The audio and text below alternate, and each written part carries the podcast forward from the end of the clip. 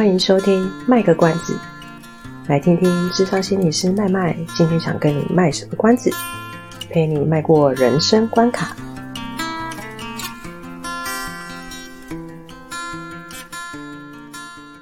在精神疾患与罪名成立与否的主题系列当中，我们上个星期简短的谈到刑法第十九条的部分，而也是因为刑法第十九条的关系，才能够让邓如文得以减轻其刑。透过上周的主题，希望能够让听众朋友明白，刑法第十九条的设立有它原本的用意。只是刑法第十九条它也是一个两面刃。当法律的制定是周全的时候，它能够保护到应该要被保护到的一群社会相对弱势民众。但是，若一旦被有心人士操作运用，就会出现许多企图以精神障碍为由来进行辩护、规避责任的现象。这些有心人士的不当运用。也就是近期社会里面，只要发生一些事件，讲到有关于精神疾病的话，就会让民众感到反感的原因。在今天这集的麦克关子，麦麦将提供一些网络资源跟查询到的例子，让听众朋友可以知道法院对于被告在主张精神障碍的部分会如何进行评估。同时，麦麦跟阿猫也讨论到社会安全网的概念，每个人都可以成为建造安全社会的一份子。最后，若您喜欢我们的节目，请您帮我们按下五颗星评分，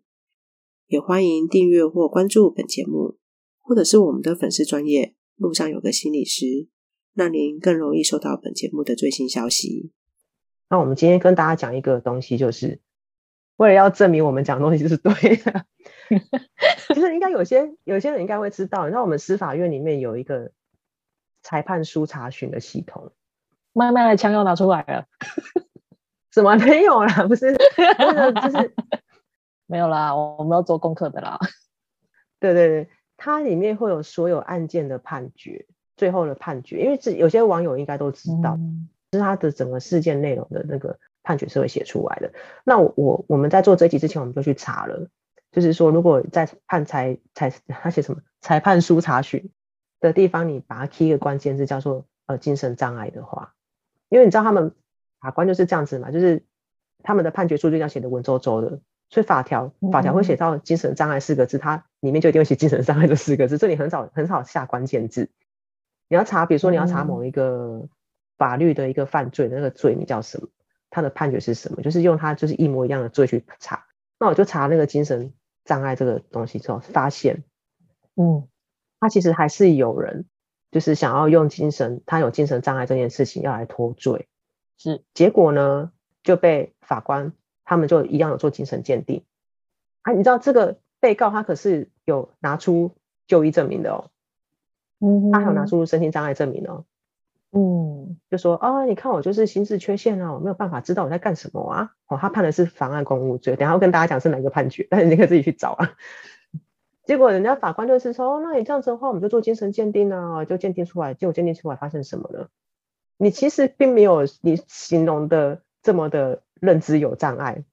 嗯，有障碍到说你不知道自己在做一件不对的事情，嗯，所以人家精神精神科医师判断出来说，没没有没有，你其实根本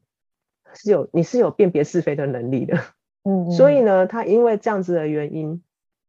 法官就是说，那你就不能用十九条来脱罪，哎，脱罪是我们讲白话，他就说，那你就是不能拿十九条来脱罪啦，嗯、你要脱什么罪？就是明明就是很很有。你的认知能力很 OK 啊，你的行为能力很 OK 啊，那他就会用他当时他这个东西是妨碍公务罪嘛，所以他就会用妨碍公务罪的东西下去判刑这样子。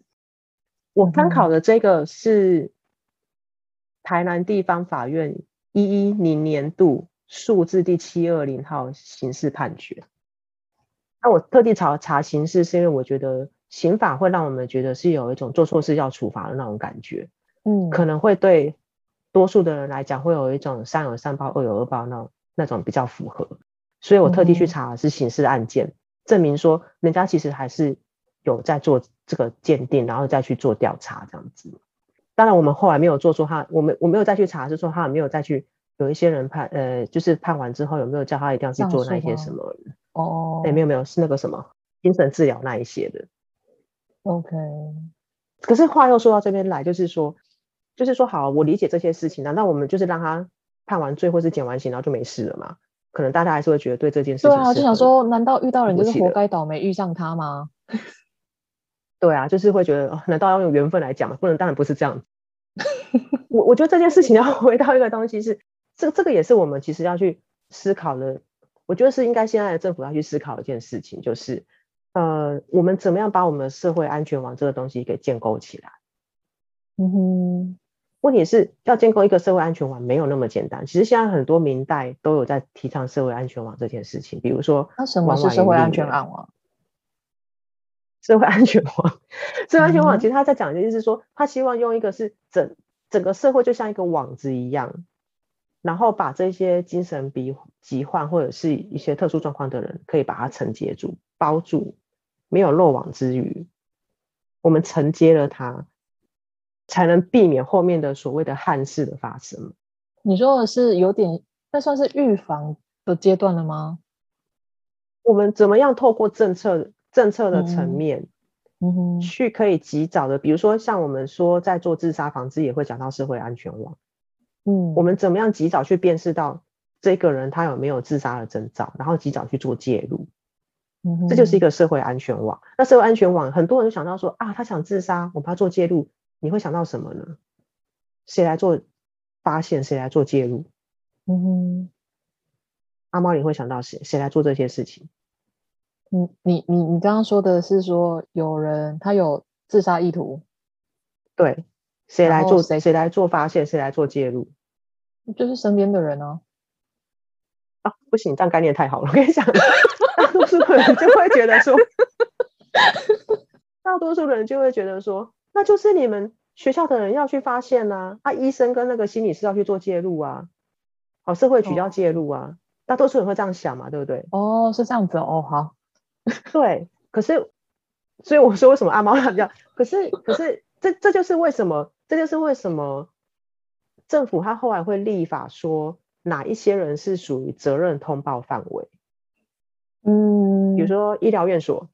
教育单位。嗯哼，好，或是家暴也有这种社会安全网的概念呢，就是说谁是责任通报范围？家暴的责任通报范围不不只包括医院跟我们心理师哦，学校老师也有，管理员也有，大楼管理员也有，里长也是哦。嗯哼，好，所以社会安全网它就是第一个就是希望我们把这个网建建构起来，让他们不要就是继续往下掉。但是问题是，只靠这些人够吗？当然是不够。对，对，我就知道听这个答案很好，显然是不够嘛。所以为什么我们会去建议民众说，你如果发现邻居在打小孩，或是一天到晚在打他的另一半，或是在打六十五岁的老人，嗯、或是在打呃，你知道他们那个家里面有一些所谓的精神疾患的家属，就可以通报一一三。嗯，一般民众虽然不是责任通报，可是你们也可以做这件事情，把这个网越做越细，越做越细。嗯，那是不是我们可以拯救的人就越来越多？嗯，但我觉得可能对，呃，我觉得可能是以前年代啦。我现在也许会有吧，就会觉得说，呃，那是人家的家务事。我觉得这个想法还是多少会有。但是你们知道一一三可以用线上才可以匿名通报吗？今天终于知道了。对，但线上通报叫关怀一起来。而且现在你不需要对方的身份证号码，你也可以做通报，然后就会，所以他就是那个通报，那接下来程序就是会有人去介入调查吗？社会局，对对，你你通报之后，呃，如果你是用电话打的，当然就是可能是警察，嗯、呃，应该是说警察也有一一，他他也是，呃，警察也是责任通报的范围。就比如说今天有一个人来报案，嗯、然后他看见他就是伤势不对劲，就可以帮他到报一一三这样子。嗯，那所以你报你报警给警察也可以，直接打一一三也可以。那如果你觉得，嗯你要写的比较快，你你你不想要被声音被认出来，为什么？你就是用手机报，就是上关怀一起来，那个一是那个英文字母的那个 A B C D E 的一，关怀一起来，你就可以去做通报了。然后通报之后呢，社会局他们其实都会有人派那个社工，就是值班去收件，嗯、所以他看到你的通报内容，嗯、他就会赶快先去评估，说他有没有赶快立即马上去处理。那当然是报警。如果你真的觉得很危急、很危急，但是报警是最快，因为警察可以马上到现场这样子。嗯。对啊，那像我们学校可能就是遇到一些嗯需要通报但还没有到生死关头的，我们就可能就会就会就是用线上，然后他就是二十四小时之内他就是一定要会处理的东西。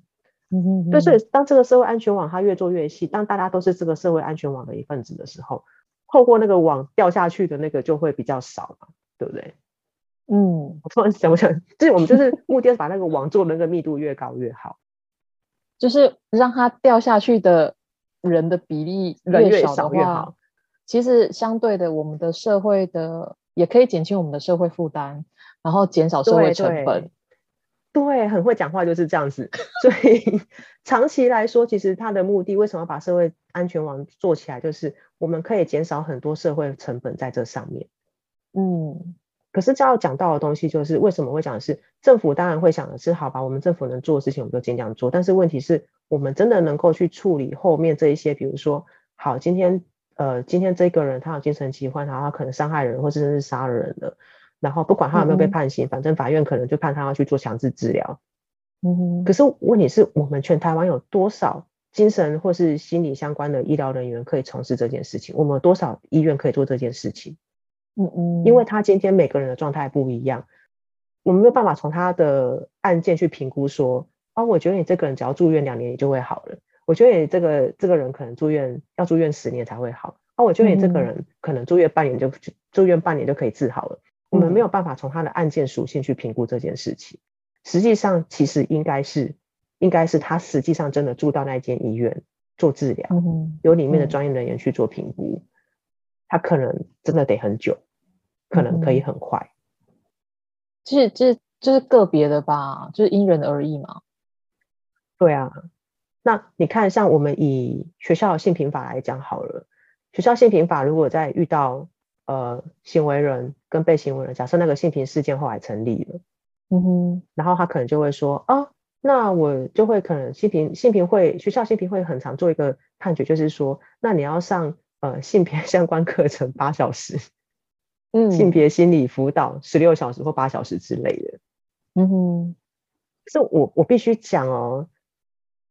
这个是法律能做的最大规范，就是说我我希望你做最少限度的学习或者是改善。可是事实上，这八小时或十个小时是不是真的足够他用？我们不晓得。嗯，好，那今天换换换一个角度来想，如果今天这个人，但这个小孩子，他就就是在学校成立一个呃，就是性骚扰的一个一个性平会的案子，然后他就被被被调查结果就说，好，你要接受那个呃相关辅导八小时。嗯，可是他可能真的就是一个还蛮乖的孩子，他不真的，他真的不是有心的，可能就是真的是一小一时一时不小心就是走错路，选择错东西，他真的没有什么所谓的心理议题。嗯、其实八小时对他来讲都有点多，他可能真的只要四小时就好了，嗯、或是甚至刚刚跟他谈个一两次，他其实都知道。你在调查过程当中，其实很多人都骂过他，他可能都已经知道，他已经反省了。嗯，可是他就是得硬生生接受那八小时。嗯。那我想讲的是说，这些东西都只是法律上他尽可能的希望说，我们看能不能抓出一个量，是这些人他最少最少最少可能至少需要协助的时间或时数。所以你说的是一个平均，对不对？其实我不晓得那八小时怎么定，就是他可能好啊，对你说也不知道是什么依据，可是就是认为好像就是至少这些，对啊。那所以回过头来，假设假设说今天大家都很需要后后后面这些后设后后面的单位，大家都需要做个一年半载了。我不晓得我们台湾有多少量人可以做这件事情。你还有本身没有犯法，但是他就是需要治疗的病人要去照顾。哎，嗯，对啊，那我们政府可以给我们多少设备、多少资源、多少人力去做这件事？嗯哼，还是蛮有限的齁，很有限啊。然后再来就是，比如说有一些精神疾患的状况，他真的很难很难照顾。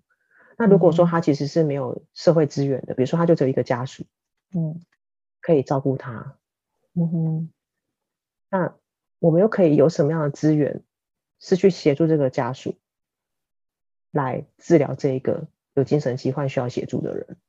因为现在龙发堂没了嘛，嗯，那那为什么大家早期会送到龙发堂？因为他你就是付钱，他就是把你关在里面啊，你不用担心说，我今天上班的时候随时要接到一个电话，说你的谁谁谁跑出去了，现在在我这里做了什么事情。嗯，嗯，我就，呃，我这样讲是有点残忍啊，我就是听不到就算了，眼不见为净。嗯，可是他们真的很累，因为我们看到的是说啊，你好残忍，你把你的家人就丢在那边。因为大家都知道以前、嗯、就是以前龙发堂有传说一些就是比较不人道对待病患的事情，所以、嗯、有等可能就觉得说，那你怎么会想要把你的家人送到那边去？那边那么不人道什么什么的。可是那对他们来讲，嗯、